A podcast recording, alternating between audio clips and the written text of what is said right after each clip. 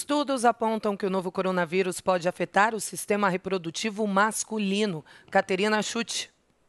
Um estudo realizado na Faculdade de Medicina da USP revelou que o coronavírus pode impactar a saúde dos homens, além do que se imagina.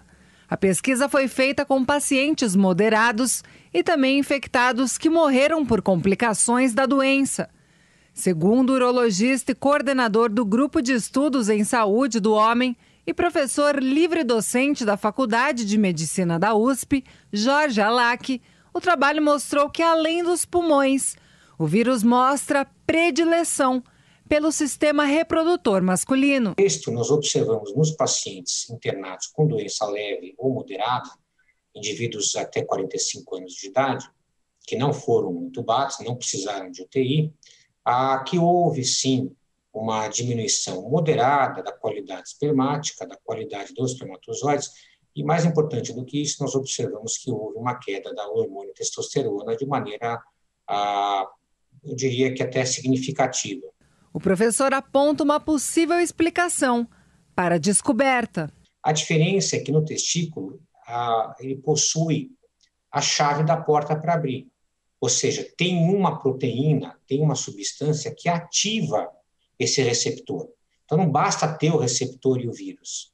Aquela porta tem que ser aberta depois da fechadura destrancada. E o testículo tem esse, essa, essa, essa substância, essa proteína chamada TMP RSS2, que, a, que ativa, digamos assim, o receptor para a entrada do vírus na célula. A pesquisa mostrou ainda que o simples fato de ser homem já é um fator de risco quando o assunto é o novo coronavírus.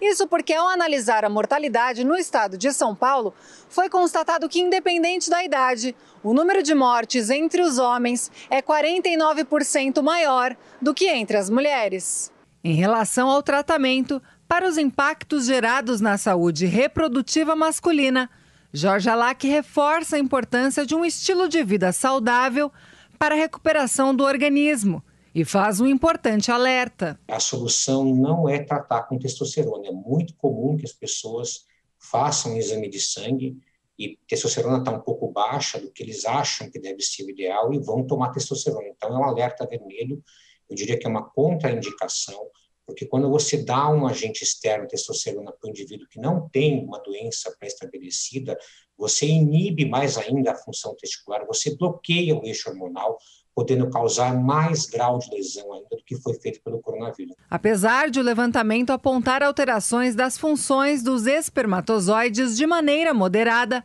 ainda não existe evidência de que o vírus cause infertilidade. Os pesquisadores avaliaram também o potencial de transmissão do vírus através de relações sexuais. O estudo não evidenciou de maneira significativa a presença do vírus no sêmen, mas novas análises ainda precisam ser concluídas.